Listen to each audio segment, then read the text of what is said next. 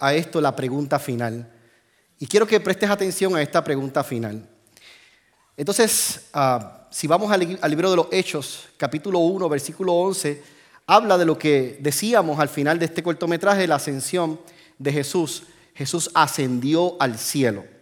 Y realmente ocurrió, no fue ciencia ficción. Jesús corporalmente, luego de resucitar, Dice la palabra del Señor que muchos decían, pero realmente eres tú Jesús, eres tú el mismo, eh, eh, estás tú en el cuerpo corporal, es real. Y Jesús le dijo, para evidencia de ustedes, denme algo de comer. Y juntos con ellos Jesús comió. Ese Jesús que comió, que fue resucitado entre los muertos, dice la palabra en Hechos, que ascendió al cielo. Y me, me llama la atención porque escrito está entonces, los que se habían reunido le preguntaron diciendo, Señor, ¿restaurarás el reino a Israel en este tiempo? La pregunta que te voy a hacer es, ¿pensamos que hoy esta es la pregunta final? No es la pregunta final. Pero es una pregunta importante, porque para este, esta audiencia, esa pregunta representaba años de historia Pastor, ¿qué se refiere a años de historia? Que para el Antiguo Testamento, todos los profetas que profetizaban de las profecías mesiánicas apuntando hacia Jesús, el hombre que vendría un día al mundo, todas esas profecías mesiánicas contestaban o estaban ellos esperando contestar esta pregunta para poder contestar todas esas profecías mesiánicas. ¿Dónde se encuentra esto, pastor? Se encuentra en Isaías 32, Isaías 44, Ezequiel 39 y Joel, el libro de Joel, capítulo 2. Todas las profecías que apuntaban hacia el Mesías que iba a venir al mundo estaban ahí escritas. Y estas profecías trabajaban dos aspectos. El primer aspecto que trabajaban era el derramamiento del Espíritu Santo. Y el segundo aspecto que trabajaba la profecía mesiánica era el reino de Dios en la tierra. Entonces sus discípulos le están preguntando a Jesús, este es el tiempo, este es el momento donde los dos van a descender. Claro, porque si buscamos un poco de contexto histórico, tenemos que entender que Jesús ya les había dicho a ellos, va a venir sobre ustedes el Espíritu Santo. Entonces ellos por lógica decían, pues si el Espíritu Santo va a venir, pues entonces el reino de los cielos también se va a establecer. Entonces ellos tenían, ellos estaban preguntando, Señor, ¿significa que ahora va a llegar el momento en que se va a establecer todo esto? Es una pregunta válida, quizás tan válida que la pudiéramos llamar hoy la pregunta final, pero no es la pregunta final. Ahora bien, lo próximo que quiero que veamos en ese mismo texto bíblico es que capítulo 10 y 11 escrito está, y estando ellos con los ojos puestos en el cielo, recordemos, después de hacerle la pregunta, ellos entonces ahora están con los puestos ojos en el cielo, mirando hacia el cielo. Y dice la palabra del Señor, puesto los ojos en el cielo.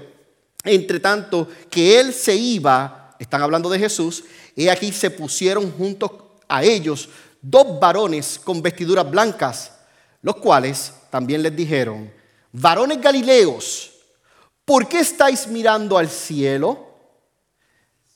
Este mismo Jesús, que ha sido tomado de vosotros al cielo, así vendrá como le habéis visto ir al cielo. Esta quizás pudiera ser la, pregunta final, porque fíjense, los discípulos ahora, después de hacerle la primera pregunta, si se iba a establecer el derramamiento del Espíritu Santo junto con el reino, ahora le están preguntando, este Jesús, si están mirando al cielo, una pregunta válida, ¿por qué estáis mirando al cielo? Es una pregunta válida. Porque están mirando algo que va a suceder, quizás puede ser la pregunta final.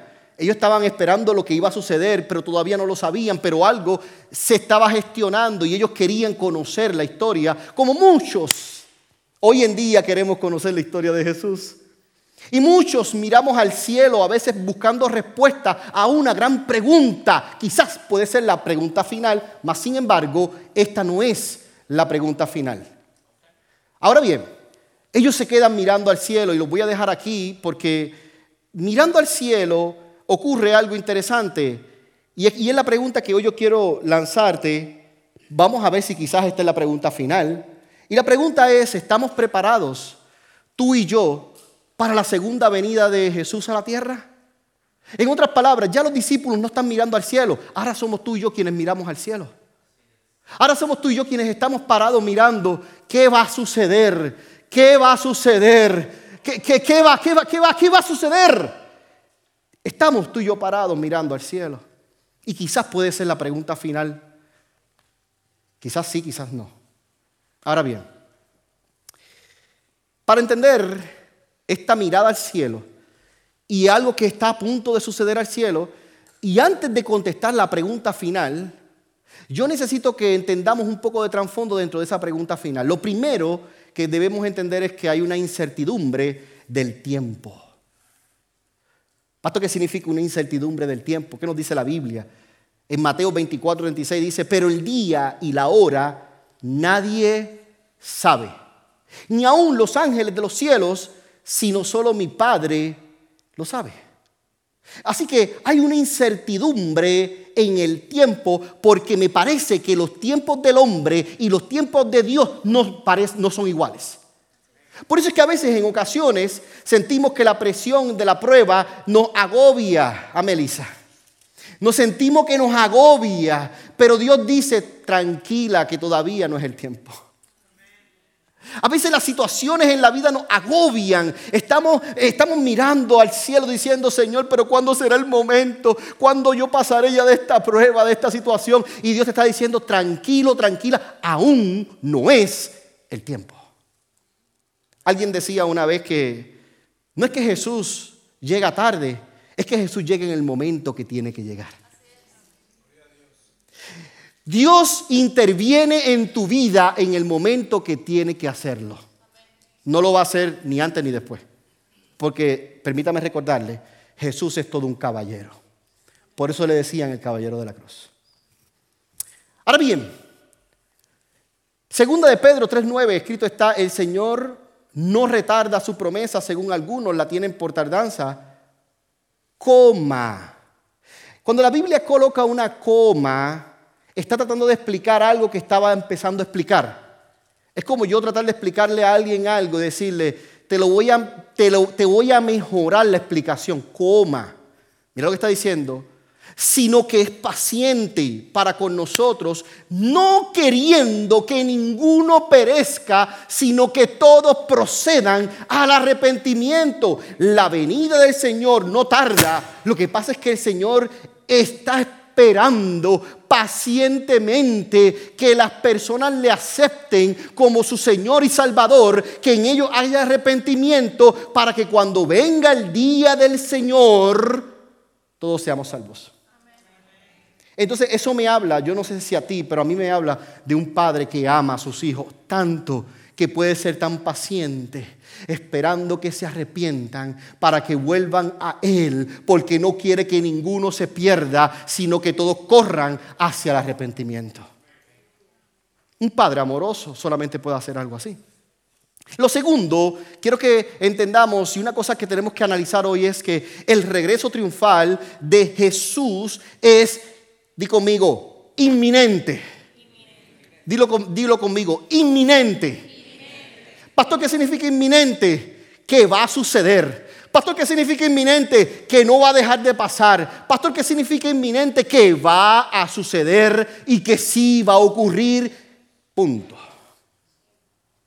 Ahora, cuando hablamos del, del regreso triunfal de Jesús, esa palabra triunfal, ¿alguien le viene a la mente algo? Porque, porque el triunfal, ¿verdad que conocíamos como que Jesús entró la entrada triunfal. Ojo acá. En Lucas 21, 27 escrito está, entonces verán al Hijo del Hombre que vendrá en la nube que se fundía con poder y con gran gloria. Cuando la palabra nos enseña y nos dice, presten atención a estas dos palabras, poder y gran, y gran gloria, estas dos palabras están definiendo el suceso histórico que está a punto de acontecer. No es un suceso histórico que va a ser en silencio. La gente sabrá lo que aconteció. Estamos a punto de llegar a un momento clímax en, la historia de la vida, en la historia de, la, de la raza humana. No estamos hablando de un evento que les compete a los cristianos. No estamos hablando de un evento que les compete a un grupo. Estamos hablando de un evento que les compete a toda una humanidad creada por Dios. Y ese va a ser el regreso de Jesús. Hermanos, si fuéramos a analizarle en Tesalonicenses, primero de Tesalonicenses 4:16, dice, porque el Señor mismo con voz de mando, con voz de arcángel y con voz de trompeta de Dios descenderá del cielo y los muertos en Cristo resucitarán primero. Pastor, ¿de qué muertos estamos hablando? ¿De los del Nuevo Testamento? No, también incluimos los del Antiguo Testamento. También incluimos a todos los muertos en Cristo, todo el que murió, todos están incluidos. Y va a ser un evento tan magnífico, hermanos. Va a ser un evento tan caótico, hermanos. Va a ser un evento tan genial que tú y yo no lo podemos perder. No hay Super Bowl, no hay eh, eh, eh, juegos multitudinarios, no hay que si el Papa va a tal lugar y allá van todos los católicos. No existe un evento como el evento del regreso de Jesús a la tierra. No existe un evento. Cuando el Señor pise tierra, no existe ese evento. No, no, no hay comparación. Y si hablamos de escatología, porque aunque no va a ser hoy, hoy el tema de escatología, para los creyentes entendemos que Jesús va a venir dos veces. Jesús viene sin tocar tierra primero. Y es el evento que estamos hablando hoy. Pero luego viene el segundo, que sería cuando Jesús toque tierra. Hermano, yo quiero que usted entienda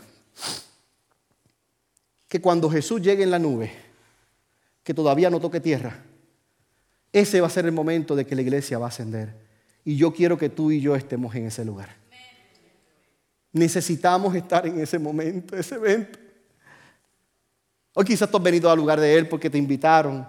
Quizás has venido porque, pues, eh, qué cool, no había nada más que hacer Easter. Pero sabes que tú viniste al lugar de Él por algo mucho más importante y se trata de tu vida y se trata de tu eternidad.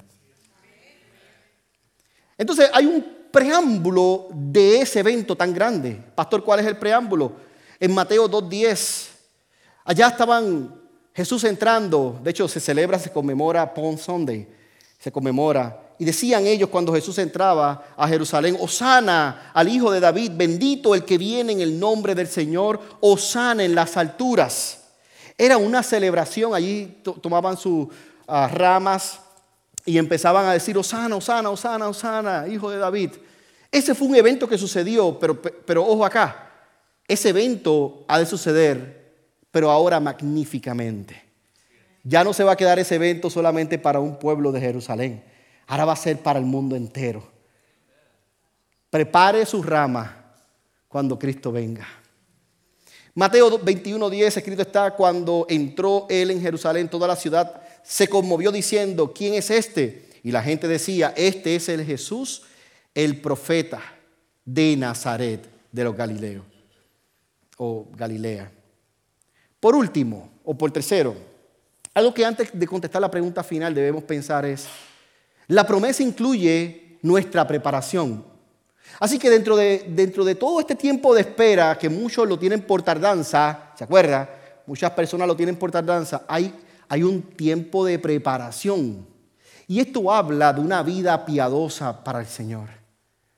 Hay personas que dicen, pastor, pero, pero si, si yo vivo mi vida así como que la quiero vivir, a mi manera, y después al final del tiempo yo puedo salud, después al final del tiempo yo me puedo arrepentir y el Señor me perdona y me puedo ir con Él, pues entonces ¿para qué vivir? ¿Para qué, para qué abstenerse de tantas cosas y ser cristiano?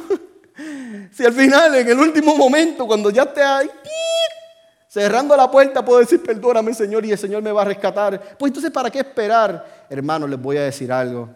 No hay nada mejor que vivir una vida para el Señor piadosa. No existe otra manera mejor de vivir. Quizás hay personas que dicen, no, pero a mí me gusta el mundo, pero es que tú no has probado todavía al Señor. Escuchaba una entrevista de un predicador de estos tiempos decir que lo que ocurre es que hay personas que no entienden lo que es ser cristiano.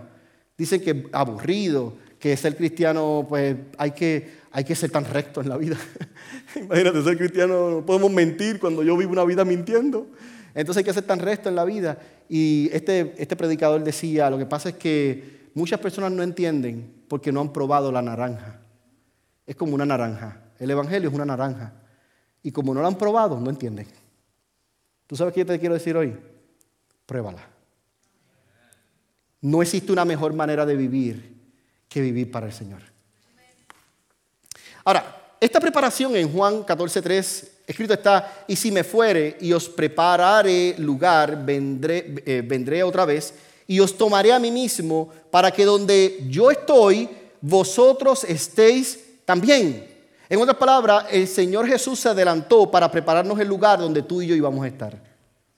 Si Él se adelantó para preparar ese lugar, tú y yo debemos quedarnos aquí esperando, pero preparados. Dice la palabra acerca de diez vírgenes que tenían aceites, pero habían cinco insensatas, cinco, prudentes, cinco insensatas. Y dice la palabra que las insensatas fueron a buscar aceite, ¿se acuerdan?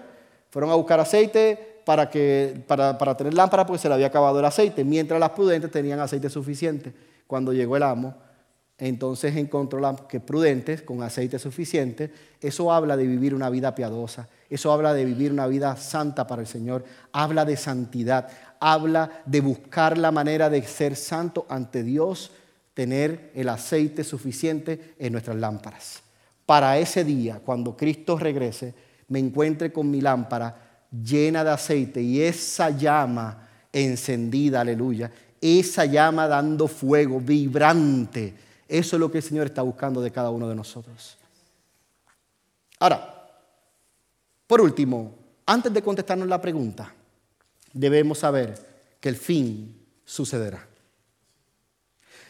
Así como cuando vemos una película, la película tiene mucha trama. ¿Te das cuenta que las películas tienen mucha trama? Y, pasó aquí, pasó allá, y después el momento, después el hombre que ya estaba muerto dice, pues ya murió, pues entonces de momento salió en un carro así corriendo, y dice, ¿dónde? ¿Y en qué momento? Y dice, no, es que después te dan la escena para ti, te dicen, no, es que cuando se cayó, pues una persona lo rescató, y entonces dice, wow, es verdad, pues yo pensé que se había caído, se había muerto, pero no, ahora es que una persona lo rescató. Usted, me entiende, me, entiende, las tramas de la película. ¿Sabes qué? Pero toda película, igual que todo libro de novela, Igual que todo libro, todo tiene un fin. Todo nos lleva a un fin. Y el fin, hermanos queridos, el fin que yo te quiero hablar hoy a ti es el fin que va a suceder.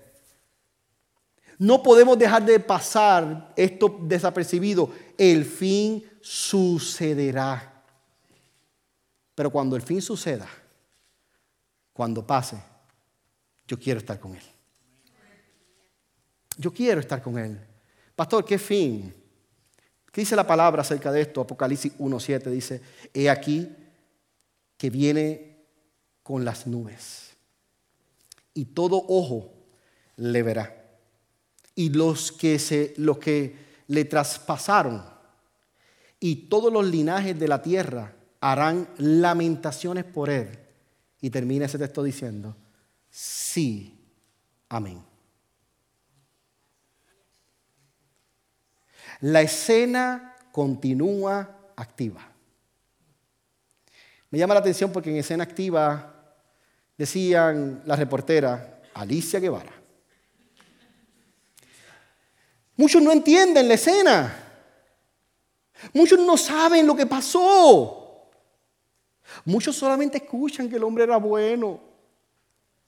Otros escuchan que hacía buenas obras. Muchos dicen de él que Él fue el que los rescató. Muchos dicen que desde que se toparon con Él, sus vidas cambió para siempre. Pero muchos no entienden la escena. Muchos piensan que la escena ya no está activa. Otros piensan que pasó un día. Pero para muchos la escena continúa activa. Porque Cristo regresará por su iglesia. La pregunta es, Pastor, ¿cuál es la última pregunta? ¿Cuántos están preparados? La última pregunta es, ¿y yo estoy preparado?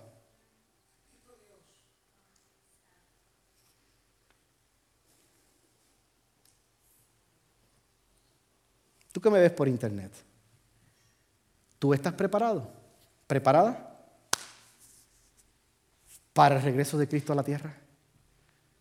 Porque un día como hoy, Easter, celebramos que Cristo resucitó de entre los muertos.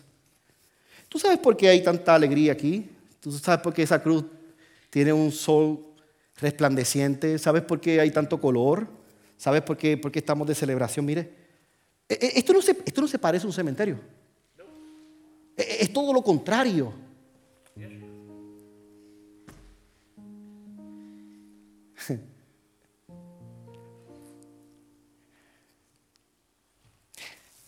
Porque un día regresaremos a donde todo comenzó. Hay quienes han perdido familiares.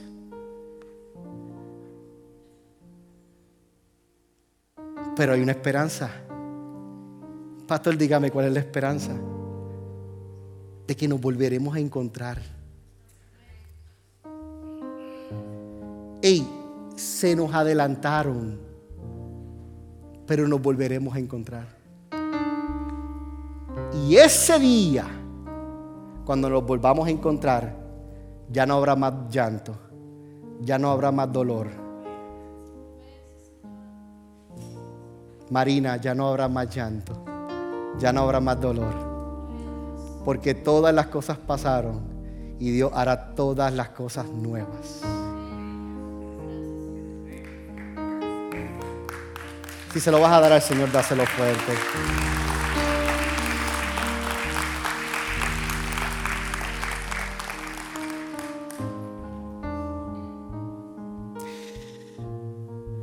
La pregunta está sobre la mesa hoy.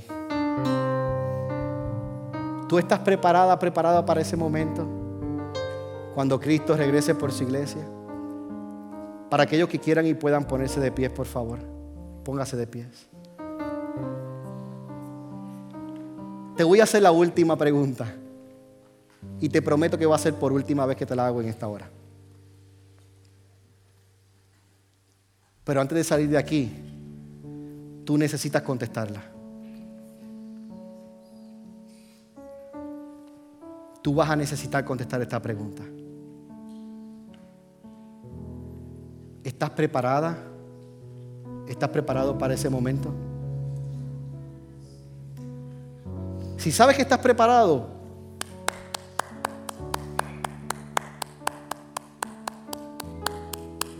te felicito. Allí nos encontramos. Pero si todavía sientes que hay duda, si todavía sientes que no te sientes tan preparada, preparado, el Espíritu de Dios te trajo hoy al lugar de Él para que contestes la pregunta. No te trajo el que te invitó, te trajo el Espíritu Santo de Dios que es el único que puede tocar el, espíritu del hombre y renovarlo y hacerlo nuevo. Es un asunto del espíritu, no de la razón, no de la mente.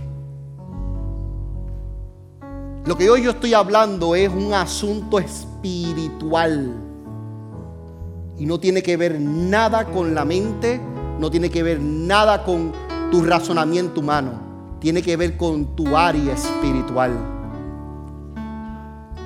Si hoy tú dices, pastor, no me siento tan preparado, pero me quiero preparar, pero quiero prepararme porque yo quiero estar con Jesús. Yo me quiero ir con Él cuando Él regrese. ¿Qué tengo que hacer? Te voy a dirigir. Te voy a dirigir. Te voy a ayudar a dirigirte a ese lugar. Los eruditos, los científicos han tratado por muchos años de explicar el fin de los tiempos. Y tratar de, saber qué pasará al final de todo. Y todos se quedan con una misma incógnita, pero para los creyentes no existe incógnita, porque para nosotros la esperanza de que un día estaremos con Jesús para siempre no es negociable.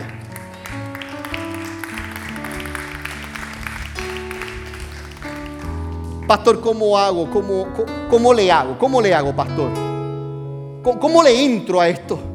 ¿Cómo, ¿Cómo llego allá? Jesús dijo, si tú confesares ante los hombres que yo soy tu Dios y tú lo creyeres en tu corazón, a partir de ese momento serás salvo o salva. Y yo le diré a mi Padre, Él es salvo. Así que abogado y juez tenemos en Jesús, que estará con nosotros como el fiscal de nosotros. Que aunque se levante alguien contra nosotros, Él va a abogar y va a ser abogado tuyo en medio del Tribunal Supremo y va a decir, yo lo conozco porque me aceptó. Ahora nos preparamos, todos con sus ojos cerrados. Abre tu corazón en esta oración y di conmigo, Señor Jesús, perdona todos mis pecados. Aún perdona lo que cometeré después de este día. Pero me arrepiento de todos ellos. Te acepto como mi Señor y Salvador. Y yo te pido que tú escribas mi nombre en el libro de la vida. Que a partir de este momento yo pueda vivir para ti. Tengo miedo. Quizás no sé cómo caminaré. Quizás no sé cuántas cosas tendré que dejar. Quizás no sé cuántas cosas me voy a enfrentar. Pero a tu lado, Señor, sé que podré vencer cualquiera que sean los obstáculos.